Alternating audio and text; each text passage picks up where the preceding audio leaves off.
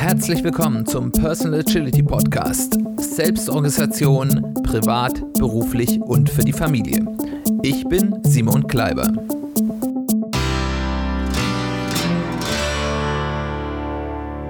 Ja, herzlich willkommen bei der dritten Folge unseres Personal Agility Podcasts. Sehr schön, dass ihr wieder dabei seid.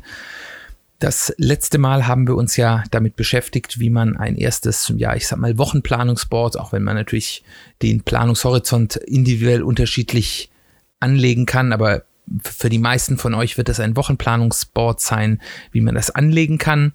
Und äh, mich würde sehr interessieren, ob ihr das schon gemacht habt, ob ihr damit erste Erfahrung gesammelt habt, was lief da gut, was lief schlecht? Habt ihr das sofort verstanden? Gibt es was, was ihr vielleicht mit anderen Hörern teilen wollt? Ich würde mich sehr freuen, wenn ihr mir Feedback schickt, entweder über Mail oder soziale Medien oder in den Blogpost auf unserer Webseite www.personal-agility-podcast.de. Dort gibt es zu jeder Folge einen Blogpost mit einer Kommentarfunktion. Wenn ihr uns dort was reinschreibt, freut mich das toll. Und ich habe auch schon erstes Feedback bekommen. Und dieses Feedback war, ich soll bitte langsamer sprechen. Und das werde ich diesmal versuchen. Fällt mir nicht ganz so leicht, aber ich tue mein Bestes. Gut, heute geht es, nachdem wir jetzt ein erstes Board haben, darum, ähm, ein Backlog für euch, für eure Aufgaben, die ihr noch so im Hinterkopf habt, zu bauen. Was ist das ein Backlog? Ein Backlog ist im Endeffekt eine Sammlung von Themen, die in der Zukunft zumindest wahrscheinlich noch durchgeführt werden sollen in irgendeiner priorisierten Form, äh, dass ihr dann ein Gefühl habt, was wollen wir bald machen oder müssen wir bald machen und was ähm, kann vielleicht noch ein bisschen länger warten äh, und da dann eben auch so eine Übersicht zu bekommen, äh, was habe ich insgesamt so für Themen, ähm, ist die Anzahl der Themen, die ich habe, stimmt das äh, in verschiedenen Bereichen, stimmt es mit der Gewichtung an ähm, Zeit und Aufwand äh, überein, den ich in bestimmte Themen äh, stecken will. Ähm, und das ist eben zum einen eben eine Hilfe beim äh, Nicht-Vergessen von Themen, zum anderen eben eine Planungshilfe, indem ich sehe, was habe ich denn noch alles quasi äh, noch zu tun in der Zukunft und aber eben als drittes dann eben auch in der Betrachtung auch so ein bisschen ein strategisches Planungstool, ähm, was einem hilft, den Überblick zu bekommen, was äh, sehe ich denn im Moment gerade alles für Aufgaben und äh, was ist denn wirklich das Wichtige und das Richtige, was ich tun will, um sich darüber bessere Gedanken zu machen. Auch hier ganz praktisch müssen wir erstmal eine Entscheidung treffen. Und die ist wieder für jeden von euch vollkommen individuell. Und diese Entscheidung bedeutet, was ist denn eigentlich der Planungshorizont, mit dem ihr euer Backlog aufstellen wollt? Man könnte natürlich sagen, alles, was uns irgendwie einfällt, was wir irgendwann mal tun wollen, ähm, äh, das kommt ins Backlog, das kann man schon machen, aber es wird dann sehr, sehr groß, es wird sehr unübersichtlich und es wird auch in der Regel relativ frustrierend. Deswegen empfehle ich, beschränkt euch in eurer Planung auf einen gewissen zeitlichen Horizont, von dem ihr sagt, ja, das ist ein Planungshorizont, da weiß ich zumindest grob, was ich in dieser Zeit irgendwie noch machen will. Für die allermeisten würde ich euch empfehlen, fangt mal mit einem Jahr an. So ein Jahr ist immer ein ganz guter Zeitraum, da hat man bestimmte Tätigkeiten, die auch dann immer wiederkehrend kommen. Ähm, und für die meisten von uns ändert sich so die grundsätzliche Ausrichtung, was will ich eigentlich tun, ähm, was liegt an, was ist wichtig im Rahmen eines Jahres nicht grundsätzlich. Jetzt müsst ihr aber jetzt bei euch selbst nochmal reflektieren, wie ist das bei mir? Äh, wenn ihr sagt, ich habe ein sehr volatiles Leben und ich weiß häufig gar nicht, was jetzt irgendwie in ein paar Monaten ist, dann nehmt einen kürzeren Zeitraum, vielleicht dann zum Beispiel ein halbes Jahr. Wenn ihr sagt, ich habe ein total geregeltes Leben, ich bin ein total äh, stabiler Typ äh, und bei mir ändert sich ganz selten was und ich kann langfristig vorausplanen, dann macht vielleicht euer Backlog für anderthalb Jahre oder vielleicht auch zwei Jahre. Aber für die meisten Leute ist ein Jahr ein guter Horizont. Innerhalb eines solchen Backlog gibt es dann auch mehrere, ich sag mal, Stufen von ähm, zumindest einem Backlog, wie ich es euch vorschlagen werde, mehrere zeitliche Stufen.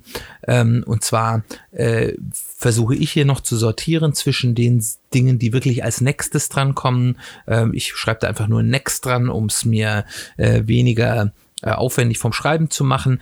Ähm, das, wie lange das ist, bezieht sich dann auch wieder auf, auf eure Planungsgröße. Für ein Jahresbacklog wie bei mir wären das die Dinge, die so in den nächsten drei bis vier Wochen anstehen, kommen bei mir in, in die Kategorie Next. Ähm, dann gibt's die zweite Kategorie, das ist so demnächst.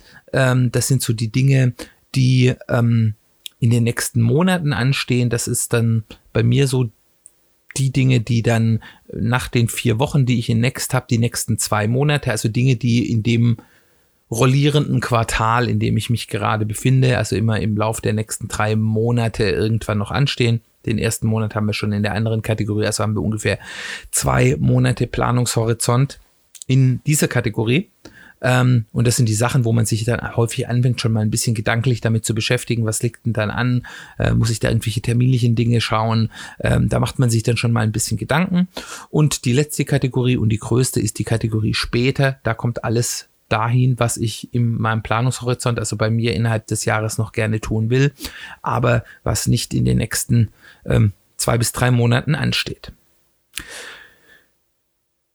diese Sortierung in diese Kategorien ist auch eher eine Hilfe als ein Gesetz. Also niemand verbietet euch dann eine Sache, die irgendwie in später liegt, dann doch relativ schnell anzufangen, wenn ihr feststellt, oh, da wäre jetzt das noch nötig oder darauf habe ich vielleicht auch gerade einfach Lust oder äh, dafür habe ich gerade den Freiraum spontan bekommen. Es ist wirklich eher eine Sortierungshilfe.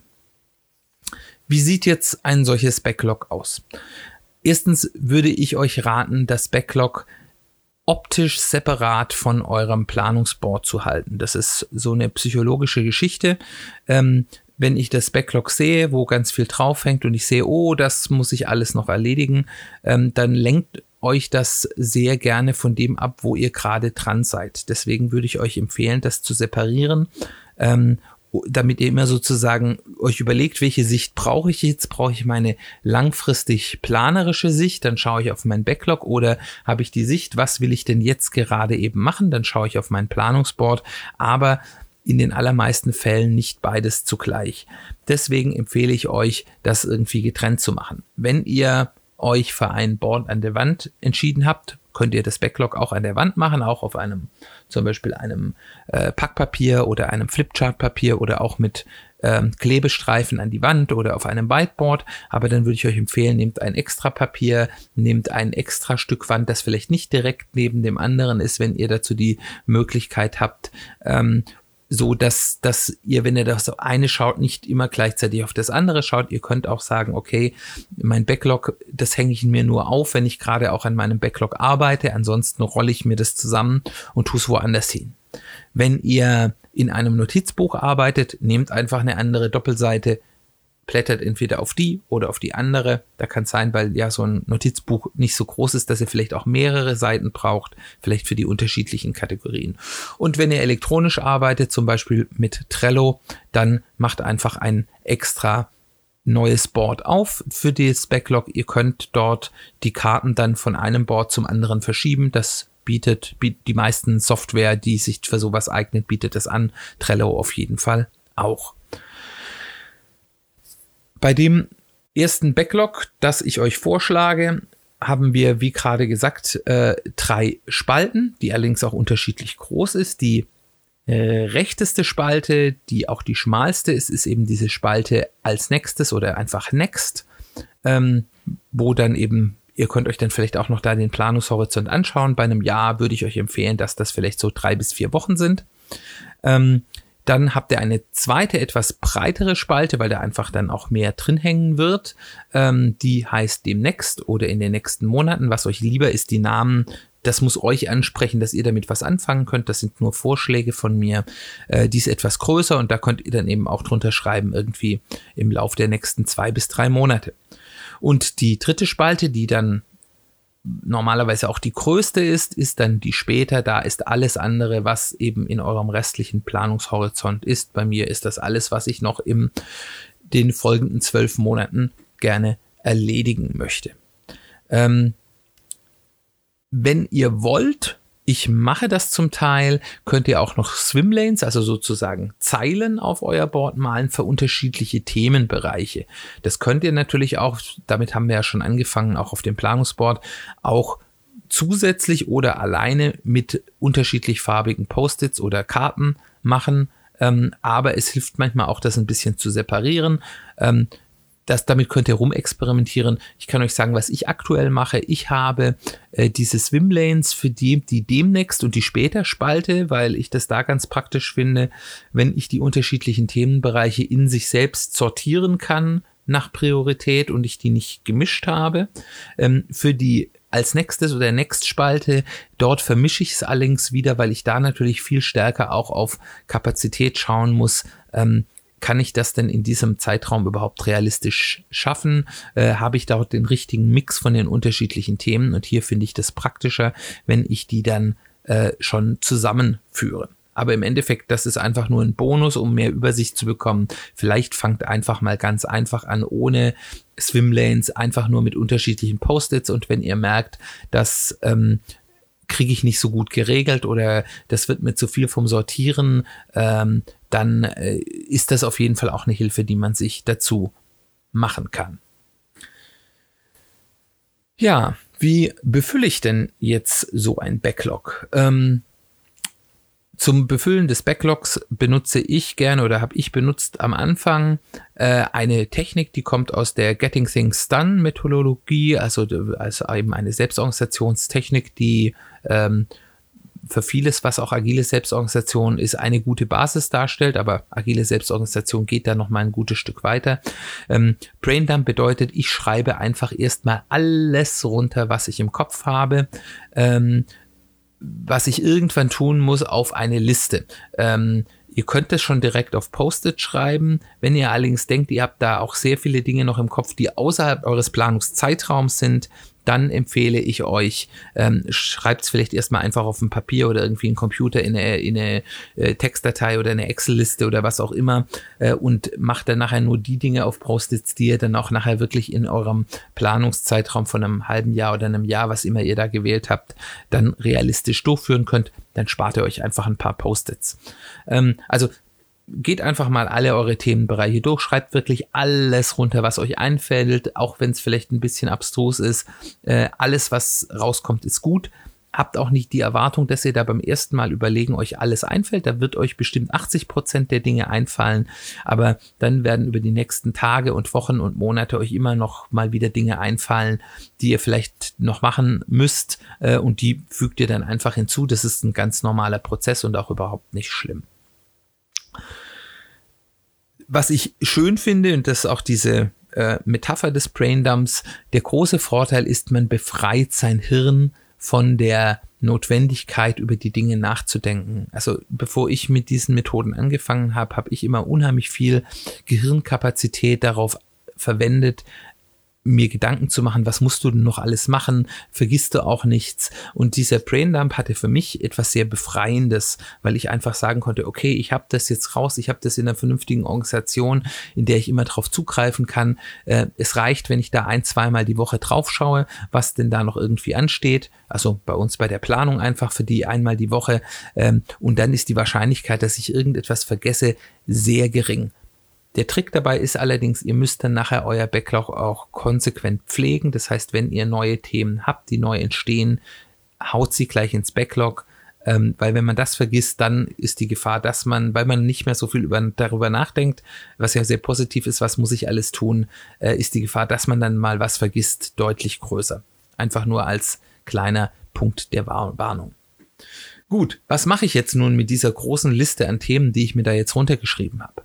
Als erstes überlege ich mir, was von all den Punkten, die ich mir runtergeschrieben habe, realistisch ist im Planungszeitraum umzusetzen, also innerhalb von diesem Jahr zum Beispiel. Ähm, dabei macht euch sowohl Gedanken darüber, was ist dringend, also was sind Dinge, wo harte Termine dahinter sind, Steuererklärungen, äh, bestimmte Anträge, andere fristige Dinge, Dinge, die ich irgendjemand versprochen habe, ähm, aber eben vor allem auch, und das sollte immer eigentlich die Priorität haben, was ist denn wichtig für euch? Das heißt, was bringt euch Mehrwert? Was bringt euch voran? Entweder, dass ihr in der Zukunft eure Möglichkeiten erweitert äh, oder Dinge, die eben einfach für euch wichtig sind, die für euch ganz persönlich wichtige Ziele äh, sind, auf die ihr gerne zuarbeiten wollt. Das sollte Priorität haben. Also sucht erst mal raus aus dieser Liste, wie viel davon kann ich denn wirklich realistisch in diesem Jahr schaffen. Auch hier wieder lieber ein bisschen weniger planen als etwas zu viel. Die Erfahrung zeigt, a, es kommen noch eine ganze Menge unvorhergesehene Dinge. Das sollte man immer mit einberechnen. Rechnet nicht so, dass ihr sonst nichts tut. Es kommen immer unvorhergesehene Dinge hinzu. Wie viel ist von Person zu Person unterschiedlich? Das müsst ihr ein bisschen selbst wissen.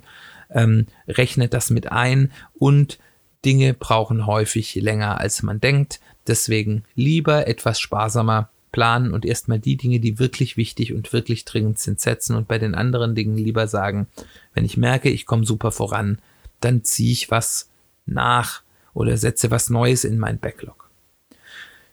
Was mache ich mit dem Rest der Dinge, die also von denen ich nicht glaube, dass ich die ziemlich zuverlässig in diesem Zeitrahmen durchführen kann oder muss, die lasse ich einfach auf einer Liste stehen. Ob ihr das eine Papierliste in einem Notizbuch ist, ob ihr das in einem Excel-File macht, in irgendein Evernote, in ähm,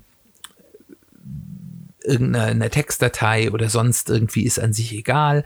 Wichtig ist, dass ihr darauf zugreifen könnt, weil die Sachen sollen ja nicht verloren gehen. Hier könnt ihr dann regelmäßig, wenn es darum geht, das Backlog zu pflegen. Da kommen wir nachher noch mal ein bisschen dazu hinschauen. Was habt ihr da jetzt für Themen, die vielleicht jetzt wichtiger geworden sind oder die einfach als nächstes dran wären und ihr seid jetzt einfach schon mal ein Vierteljahr weiter und dann könnt ihr ja wieder Dinge in euer Backlog füllen, weil ihr dann wieder für das kommende Jahr, also von dem jetzigen Zeitpunkt dann wieder Platz frei ist und könnt da dann wieder was nachziehen. Aber die Dinge muss ich nicht in meiner dauernden Betrachtung auf dem Backlog verfügbar haben. Also bewahrt euch das gut auf, aber erstmal legen wir diesen Teil zur Seite.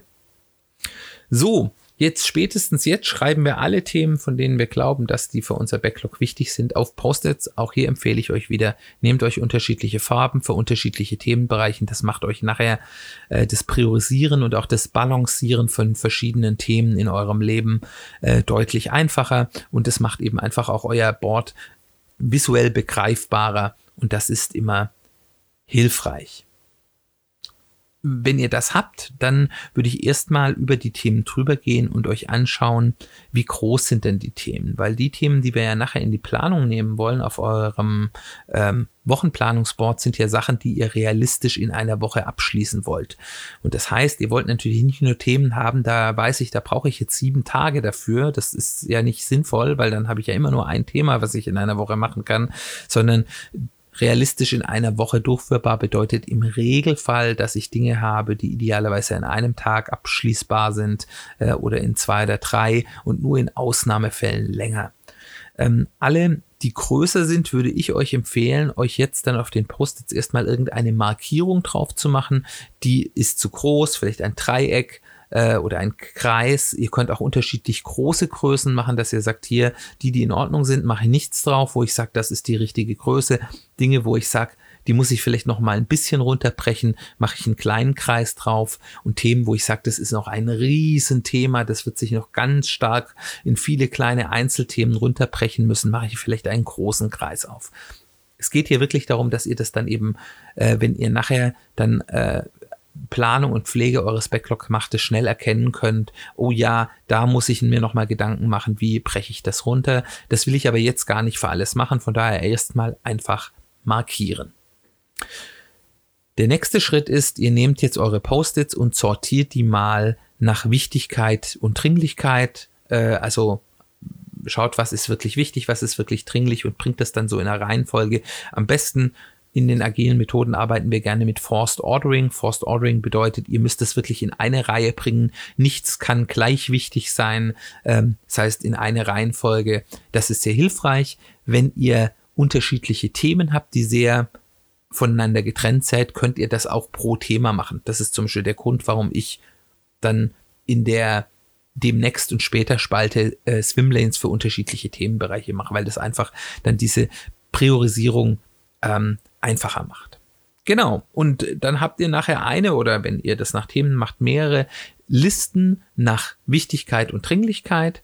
Ähm, hier nochmal, das habe ich vorher noch vergessen zu sagen, ganz dringend auf die Post-its, wenn ihr Fertigstellungstermine habt, also weil die Dinge dringend sind, äh, entweder weil ihr es versprochen habt oder weil es Fristen gibt beim Finanzamt, bei irgendwelchen Behörden, äh, bei, bei sonst irgendwas, schreibt das auch hier schon ganz dringend, am besten mit Rot auf die Karten, aber nur wenn es wirklich echte, wichtige Termine ist, wo wirklich was Schlimmes passiert, wenn ihr das zu dem Termin nicht abschließt oder die Chance vielleicht vorbei ist, es zu tun, wo man sagt, wenn ich es danach mache, dann bringt es mir nichts mehr. Ähm, genau, also dann, dann schaut ihr euch diese Reihung an. Da spielen dann so Termine natürlich auch eine gewisse Rolle. Und nehmt dann eben in eure Next-Spalte, als nächste Spalte hängt dann erstmal so viele Karten rein, wie ihr glaubt, realistisch in den nächsten drei bis vier Wochen erledigen zu können. Auch hier bitte überlegt euch, wie viel habe ich an, wie viel Zeit habe ich und was ist meine Schätzung, wie viel unvorhergesehene Dinge noch dazukommen. Das muss ich einfach da gedanklich mit abbilden. Auch hier gilt wieder, lieber etwas unterplanen als überplanen. Nachziehen ist einfach. Wenn man es nicht schafft, ist es psychologisch viel schlechter und die Gefahr, dass man dann auch Dinge getan hat, die nicht die wichtigsten gewesen wären, steigt. Ähm, das macht ihr dann erstmal für diese Next-Spalte, die als nächste Spalte und dann geht ihr weiter, sucht dann eben raus bei den Themen, die ihr ähm, dann glaubt, dass ihr die im Laufe der nächsten zwei bis drei Monate fertigstellen könnt und die noch nicht in ähm, der Next-Spalte hängen, die hängt ihr dann in die Demnext-Spalte. Auch hier würde ich euch empfehlen, hängt es dort wirklich priorisiert ab auf, dass die wichtigsten Dinge oder die dringendsten Dinge zu oberst hängen und dann die Dinge, wo es nicht so schlimm wäre, wenn sie nicht fertig werden, weiter unten. Das macht es euch nachher einfach leichter, weil ihr dann nicht jedes Mal darüber nachdenken müsst. Auch hier lieber Unterplan als Überplan. Und alles andere hängt ihr dann in die später Spalte. Hier ist auch nochmal ein guten Moment, nochmal darüber nachzudenken, passt das wirklich, dass ich das alles in einem Jahr schaffen kann? Ansonsten nehmt ihr einfach nochmal was runter und hängt es auf eure Liste. Das ist nicht schlimm. Jetzt habt ihr ein befülltes Backlog und jetzt gilt es nochmal nach den Größenmarkierungen zu schauen, die ihr vorher drauf gemacht habt. Wenn ihr Karten in der Später-Spalte habt, die eine solche Größenmarkierung haben, ist das alles okay. Ihr müsst nicht für Dinge, die ihr erst in sechs oder acht oder vielleicht zwölf Monaten erst macht, jetzt schon euch Gedanken machen, wie breche ich das in kleine Stücke runter. Das ist äh, da die Wahrscheinlichkeit, je weiter etwas in der Zukunft ist, dass das Thema sich verändert oder vielleicht sogar ganz wegfällt, ähm, größer ist, je weiter es in der Zukunft ist, da wollen wir diese Arbeit nicht rein investieren. Auf jeden Fall wollen wir das allerdings bei den Themen, die in der Next-Spalte hängen. Hier möchte ich eigentlich keine Karte, kein Post-it mehr hängen haben, was ein solches ist zu groß Markierung hat. Das heißt, wenn ihr dort jetzt solche Post-its habt, nehmt euch die, überlegt euch, wie könnt ihr die runterbrechen in sinnvolle, idealerweise wertgenerierende Teilaufgaben, die ihr in einem vernünftigen Zeitraum von ein bis zwei bis drei Tagen realistisch erledigen könnt. Kleiner ist da im Endeffekt besser. Wenn ihr das habt, dann könnt ihr auch noch mal reinschauen in die Demnext-Spalte. Das ist so ein Zwischenbereich. Wenn ihr da zum Beispiel eins habt, was so ein Riesenthema ist ähm, und ihr das runterbrechen äh, dass ihr wirklich ganz stark runterbrechen könnt, dann könnt ihr das zumindest schon mal in Teilthemen runterbrechen, die vielleicht nur noch eine kleine zu große Markierung haben. Oder wenn ihr Themen habt, die eben so ein bisschen zu große Markierung habt und ihr jetzt schon ganz genau wisst, wie es runterzubrechen ist, könnt ihr das in der Demnext-Spalte sicherlich schon machen. Müsst ihr aber nicht. Aber es ist wichtig, dass spätestens, wenn ihr das dann später von Demnext auf als nächstes hängt, dass ihr dann eben euch die Mühe des Runterbrechens macht. Hier will ich auch noch mal kurz ein Konzept ansprechen. Ähm, das kommt aus Scrum, also ist auch eine, eine äh, agile Met äh, Methode, die relativ weit verbreitet ist. Das ist die Definition of Ready. Das, die Definition of Ready sagt, ähm, was muss eigentlich für eine bestimmte Aufgabe gegeben sein, dass ich ohne großen Mehraufwand damit anfangen kann, dass sie ready ist, um daran zu arbeiten. Der erste Punkt ist, über den haben wir gerade schon gesprochen, es sollte in Teile heruntergebrochen sein, die sich wirklich eben sinnvoll und schnell runterarbeiten lassen können. Sehr sinnvoll ist, Ähm, da aber sich auch schon mal Gedanken machen, also wir reden jetzt von den Dingen, die in der Next-Spalte sind, ähm, weil habe ich denn alle Informationen dazu, um das umzusetzen und weiß ich auch schon, wie ich damit anfange. Ich habe persönlich die Erfahrung gemacht, die Themen, die bei mir am längsten an Bord rumhängen und nicht fertig werden, sind Themen, bei denen ich nicht so genau weiß, wie ich damit anfange. Und die schieben sich dann immer und die schieben sich und dann mache ich lieber was anderes. Zu wissen, was ist mein erster Schritt, ist eine ganz, ganz wichtige Geschichte. Da wird zum Beispiel auch auf der, in der Getting Things Done äh, Methode wird da sehr großen Wert drauf gelegt und ich kann das nur unterschreiben. Deswegen es macht durchaus auch Sinn, hier für die Dinge, die in eurer als nächstes oder Next Spalte hängen, euch zu überlegen, habe ich alle Informationen? Ist es in die richtige Größe runtergebrochen? Das hatten wir gerade schon. Und vor allem auch weiß ich, wie ich damit anfange. Kann ich, wenn ich sage, ich ziehe mir diese Karte ohne großes Nachdenken direkt loslegen? Kann man sich vielleicht dann auch auf der Karte oder hinten auf der Karte ein paar Notizen machen. Ähm, das sind so Dinge, die machen einem die Arbeit leichter. So, und das war's schon. Wenn ihr das gemacht habt, habt ihr ein schon relativ gutes, gepflegtes Backlog, mit dem ihr loslegen könnt. Loslegen, was bedeutet das jetzt nun? Die, man nutzt dieses Backlog in erster Linie in der Wochenplanung, über die wir ja in der letzten Folge gesprochen haben. Das heißt, wenn ihr euch überlegt, was sind meine Aufgaben für die jetzt kommende Woche. Ähm, in der letzten Folge mussten wir uns das noch irgendwie aus der hohlen Hand ähm, ausdenken. Das ist jetzt nicht mehr so dringend nötig. Jetzt können wir nämlich wirklich auf unser Backlog gehen, schauen in die Next-Spalte und idealerweise, wenn wir die gut sortiert haben, können wir einfach die, die dort als oberstes hängen, weil die ja die wichtigsten und dringendsten sind, direkt ziehen, uns überlegen, äh, wie viel davon können wir schaffen in der nächsten Woche und die ziehen wir einfach. Auch hier ist die Sortierung natürlich wieder kein Gesetz. Manchmal macht es Sinn, dass man sagt, okay, das Thema hat vielleicht eine Abhängigkeit zu was anderem oder das will ich diese Woche nicht machen oder das kann ich nur an einem gewissen Ort machen, wo ich nächste Woche nicht bin, äh, dass man das macht und dann was macht, was weiter drunter hängt. Es ist auch vollkommen erlaubt, sich was von weiter hinten im Backlog zu ziehen, dass man sagt, okay, jetzt ist, hängt da aber was unter später, was ich jetzt doch machen sollte oder kann oder möchte. Ist vollkommen in Ordnung. Die Sortierung ist nur eine Hilfe. Ähm, das heißt, wenn ihr in die Planung geht, schaut ihr auf euer Backlog. Im Idealfall könnt ihr einfach aus euren sortierten Themen die obersten in der rechtesten Spalte einfach nehmen und habt das, was ihr für die nächste Woche macht. Ähm, damit ihr diesen Zustand auch behaltet, ist natürlich auch regelmäßige Pflege dieses Backlogs wichtig.